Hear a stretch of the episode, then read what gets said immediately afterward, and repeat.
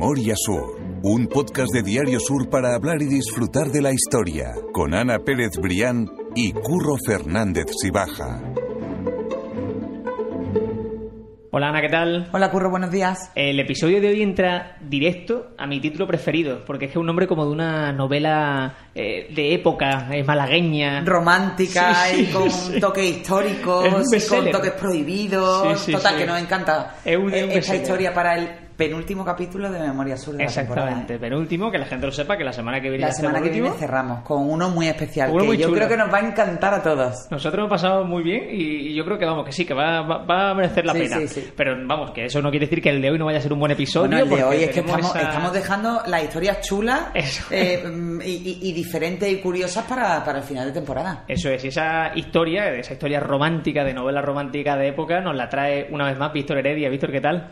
Hola, ¿qué tal? ¿Qué A mí tal, me- Víctor? Bienvenido siempre. Bien hallados, es siempre un placer estar aquí con vosotros.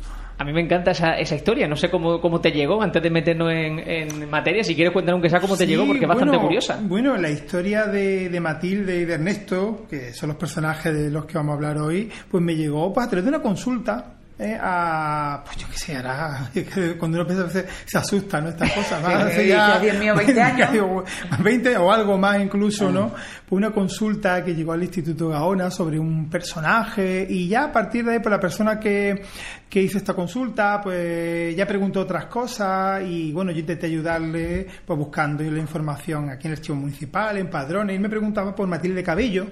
Esta, una malagueña que, eh, bueno, que se había acabado casando, pues, teniendo una historia de amor con un, con un eh, livonio, con un, un, un hombre del, del norte de Europa, del Báltico, ¿no? Y entonces, eh, aquella historia él me la transmitió, él le pude ayudar un poquito a citar alguna información, y eso ya me permitió meterme, ¿no? En la, en la historia de Matilde, incluso conocer un poco, pues, bueno, mm, cómo vivía una pequeña, una familia de la pequeña burguesía de finales del siglo XIX, y la verdad, pues historia, pues la he tenido ahí y bueno, pues eh, hace una temporada, ¿no? Pues bueno, pues voy a reunir la información y voy a, a darla porque además las circunstancias que hay, Claro. que tiene, como vamos a ver, pues son realmente extraordinarias, ¿no? Lo convierte en una historia presente que- de novela, ¿no? A lo mejor alguien la puede De- de- tomar de y desarrollarla. Netflix, ahora que estamos tan de moda la, la serie. Exactamente, la adaptación, Sí, la, la historia de amor de, de Matilde y Ernesto.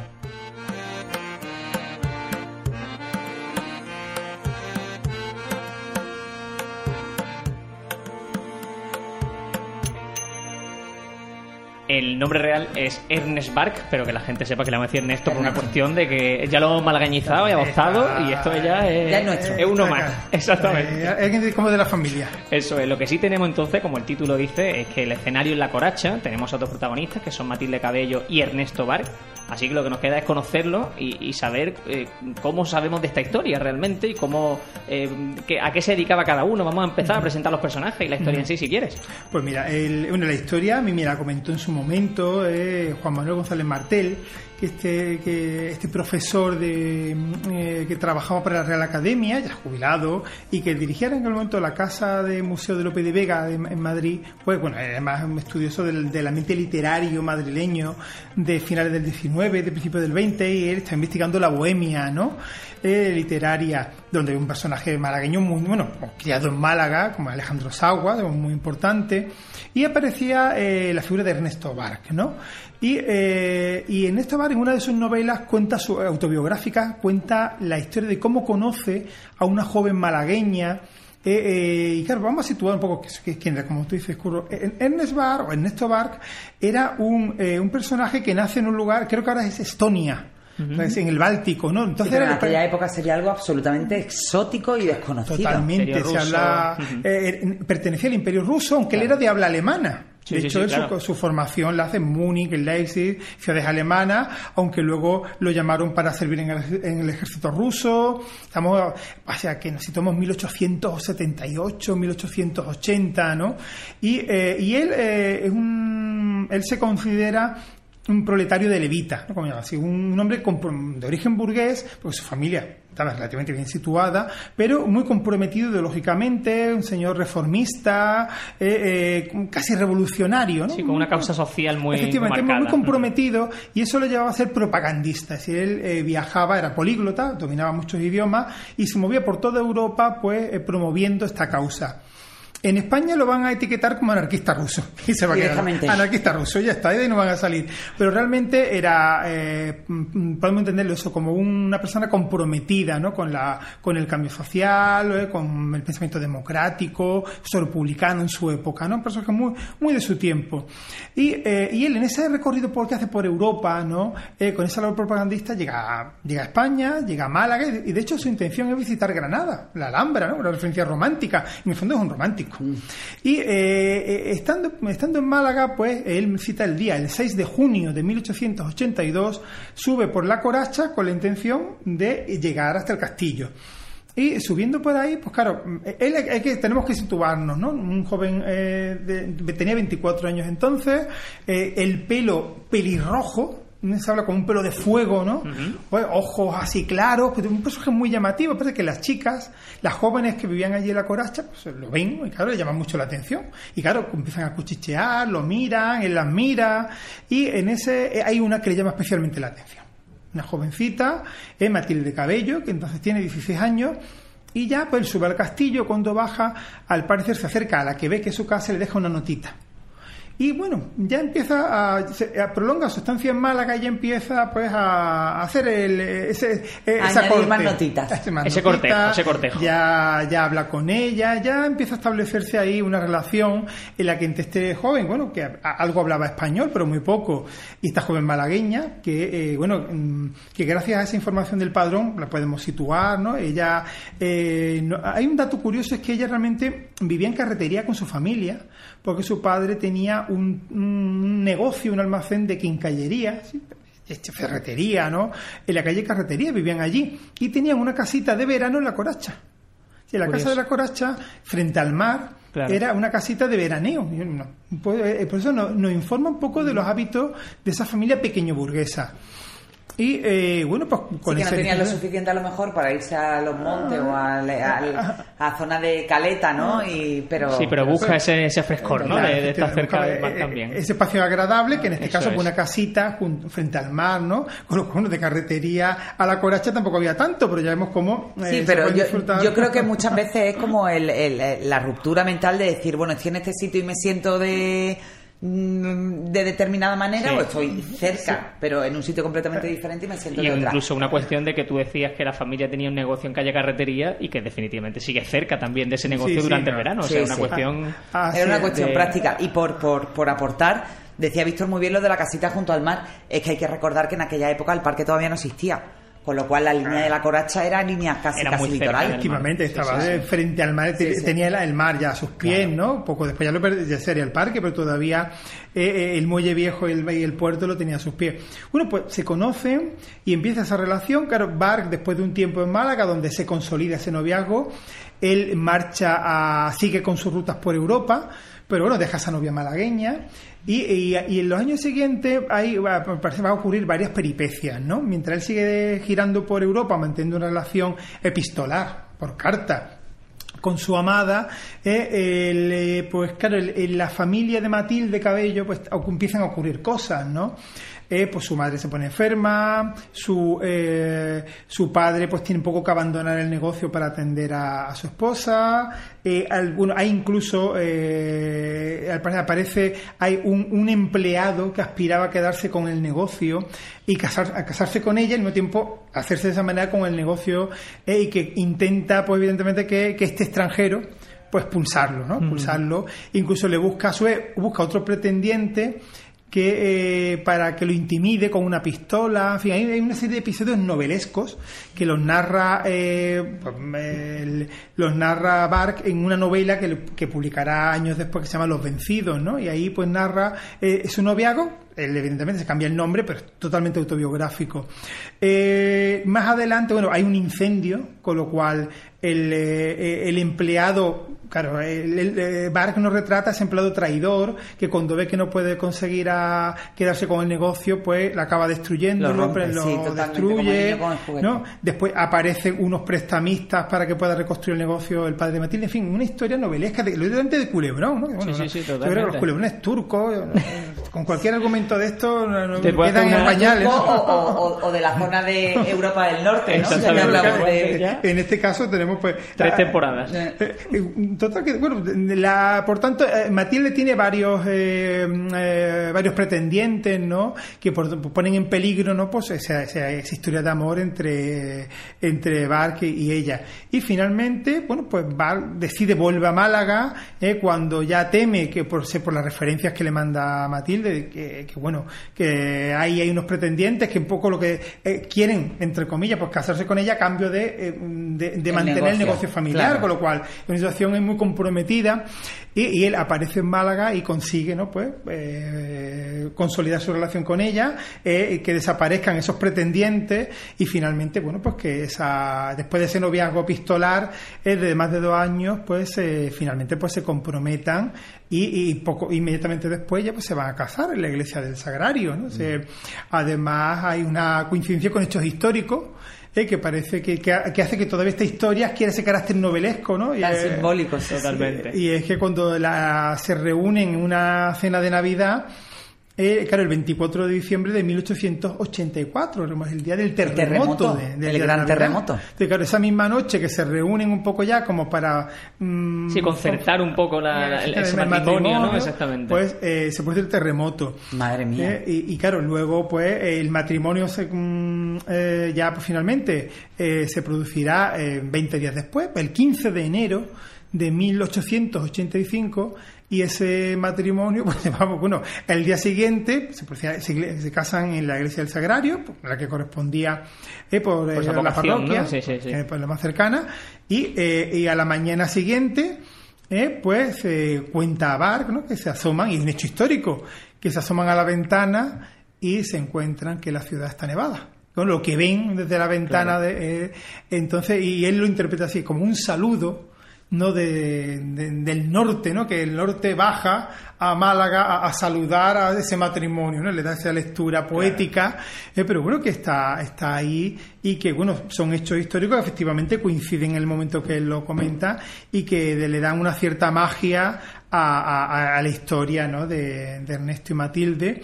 Eh, eh, ese origen que no, luego ya, pues, continuará eh, por otros derroteros y ya bueno pues será, una será un matrimonio eh, que va a vivir experiencias muy duras Sí. ¿no? pero bueno ya eso La pérdida de los hijos, ¿no? Sí. efectivamente uno de ellos tendrán seis hijos Y mueren cuatro. mueren cuatro en vida de, de Matilde mueren cuatro Eh, eh, ellos se, tra- se trasladan a Madrid donde él espera, pues, gracias a su dominio de idioma, Claro, a su cultura, pues prosperar además integrándose pues la vida cultural madrileña. Y de hecho se gana la vida dando clases de idioma, se integra en esa vida cultural, hay conocerá, bueno, también por su actividad política, que no puede dejarla, eh, se exiliará durante un tiempo en París, porque participa en la organización de la primera manifestación del 1 de mayo en España. Claro. Oh. Ahí en, en el bar. Entonces, claro, eso le da ciertos pro- le causa ciertos problemas. Se va a ir a París, va a coincidir allí con otro sevillano malagueño como Alejandro Sagua, eh, con el que va a trabar una gran amistad.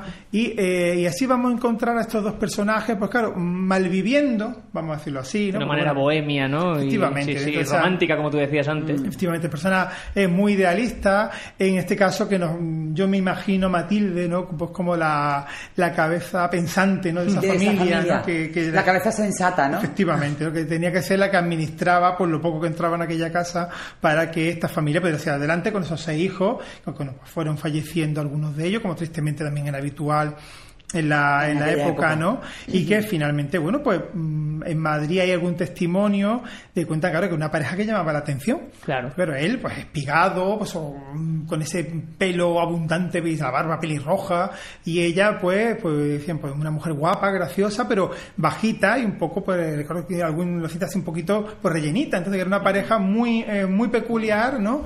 Eh, Como más pero- el tópico que se decía de las españolas, ¿no? Más... Sí, sí, sí, daba, daba completamente eh, bueno, una historia en todo caso que se prolongó pues hasta la muerte de, de Ernesto en 1922, es una historia que, fue un- que estuvo pues de 20, ¿no? 37 años Sí, ¿no? sí, de sí. matrimonio eh, eh, y luego ya sobrevivió 30 años más. ¿no? A, ella muere en 1952, ¿no?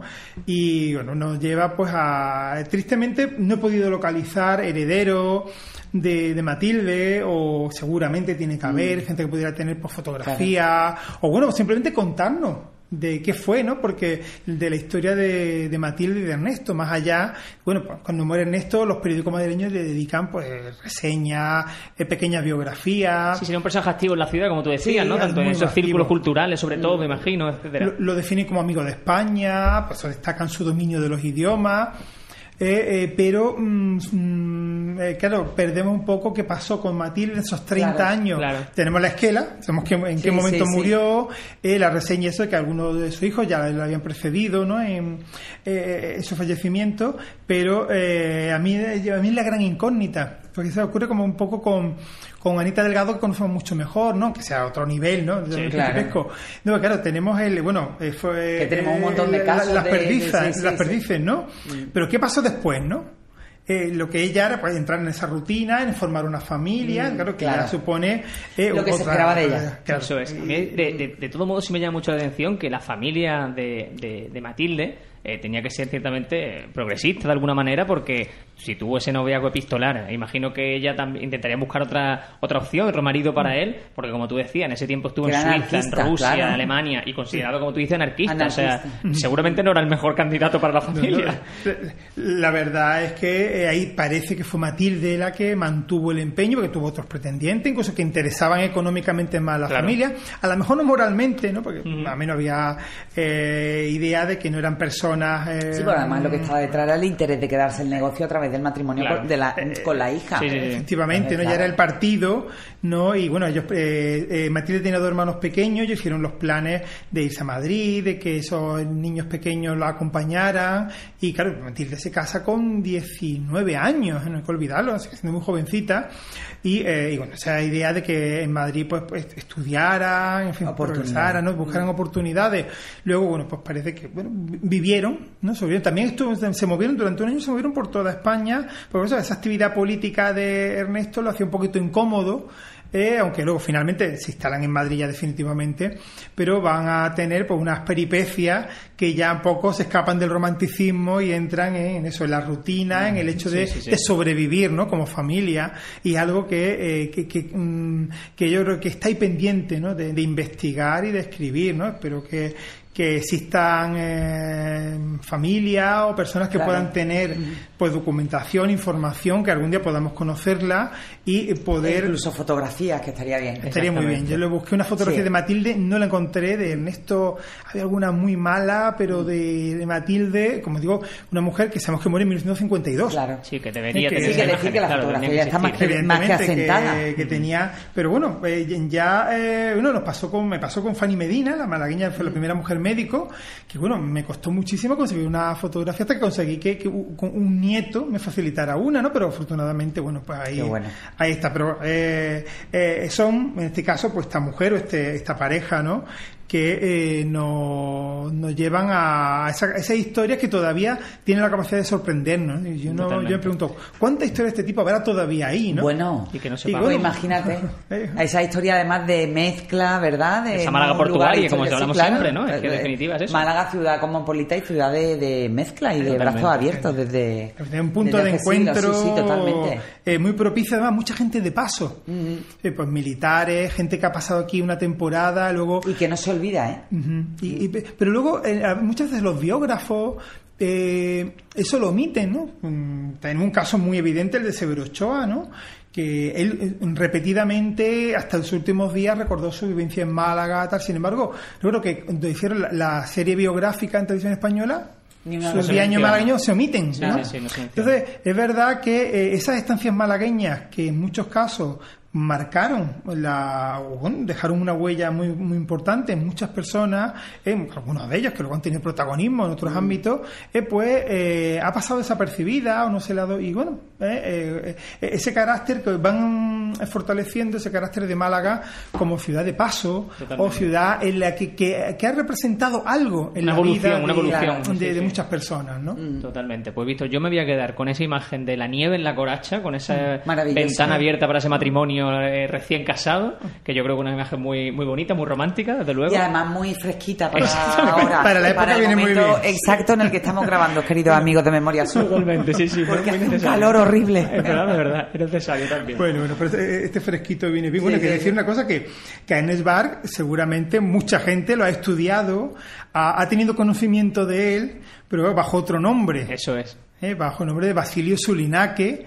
uno de los personajes de eh, Noche de, bueno, de, de la Luces de. De Luces de Luces Bohemia, sí. de, de Valle Inclán, ¿no? que eh, los conoció tanto Alejandro Sagua como Barr como sus otros grandes amigos y los retrató, los reflejó Claro. pues como Max Estrella y Basilio Sulinaque en, eh, en Luces de Bohemia, ¿no? Entonces ahí ya a lo mejor ya mucha gente empieza a sonarle, uy, pues mira, Basilio Sulinaque era Ernest Barr, ¿no? Con lo cual ahí eh, realmente lo hemos estudiado eh, Qué bueno. en, Sin eh, saber, en saber lecturas que de- realmente su vida cambió un día que llegó a Málaga. Efectivamente, Totalmente. ¿no? también vale la pena recordarlo que luego tiene tiene eh, esa, ese reflejo de la literatura que seguramente nos lo hace más cercano. Totalmente. Y sobre todo más curioso incluso, ¿no? El conocer de verdad el origen de, de esa persona y esa historia. Víctor, vamos a cerrar aquí el podcast. Y como es la última vez que te va a pasar por aquí lo que queda ya de temporada, eh, que como decimos acabamos la semana que viene, yo quiero de verdad darte las gracias de corazón, porque te lo decimos siempre, pero es que es verdad que es muy cómodo hablar contigo y con Fernando y, y que Se es que no lo pasa el tiempo fácil. volando, ¿eh? De corazón, mil gracias, porque nosotros estamos contentísimos y espero que por lo menos vosotros también estéis igual de satisfechos. Seguro, total, eh, yo puedo decir que una experiencia muy satisfactoria, yo la recomiendo. Así que, nada, es muy nada, aquí agradable hacemos porque... un llamamiento historiadores, ya iremos, iremos pasando por, Pueden por aquí por la. Y- sucesiva y nada, bueno, temporada. pues, sin duda el mérito es vuestro porque conseguís crear el, ambiente pues agradable, acogedor, que facilita que bueno pues sea una, una, como una experiencia eso, agradable eh, eh, el estar aquí y colaborar en estos podcasts que bueno pues Claro. mm, que toda esa una- memoria se quede grabada, que es un poco la, la, la idea de este Sí, proyecto, sí, ¿no? ese que, valor. que todo lo que eh, lo que está escrito, lo que está documentado, lo que está investigado, que al final haya también un formato sonoro que lo ordene, lo, ordene, lo recopile y escuchemos la voz Sí. de los protagonistas, ¿no? Y dejadnos recordar también que, que podéis leer tanto a Víctor como a Fernando durante todo este verano. Sí, En, bueno, cuéntalo tú. Ana, perdón, que no te sí, bueno, que se puede leer su artículo durante todo este verano, a partir de, bueno, desde ya, desde mediados de, de julio, pues tienen una sección que se llama La sombra de la historia, bueno, pues donde rescatan todos esos eh, retazos de historias tan tan fantásticas que, Que son maravillosos, de verdad, que, sí, sí. que no- a mí particularmente siempre mm, que me compro el periódico en papel cuando estoy de vacaciones lo primero que voy es A la sombra de la historia No me así extraña. que Pues, Víctor, corazón, ya te lo ha dicho todo curro y yo también te lo digo siempre así que gracias eh, muchísimas gracias y nos vemos la temporada que viene. Pues nada que, la, Que gracias tenga a feliz vosotros. verano. igualmente bueno fresquito. feliz verano y, y escribiendo. Y Sí, escribiendo a ya- la, ya me habéis a la trabajo, de la historia. Totalmente. Fue un placer como siempre. Mil gracias. Ana, nosotros cerramos este podcast. La semana que viene ya nos despedimos. Despedimos temporada, tercera temporada. Y solo Madre mía, tercera temporada, curro. Tercera y además. Parece eso, mentira, ¿eh? De cómo empezamos. intensa, desde Mm. luego, de luego que sí, me sigue sorprendiendo. Y nos quedamos citados entonces para la semana que viene. Ana, mil gracias. a ti siempre curro Memoria Sur es un podcast de Diario Sur. Escucha un nuevo episodio cada semana en iVoox, Spotify, Apple Podcast y consulta las referencias de este episodio en diariosur.es.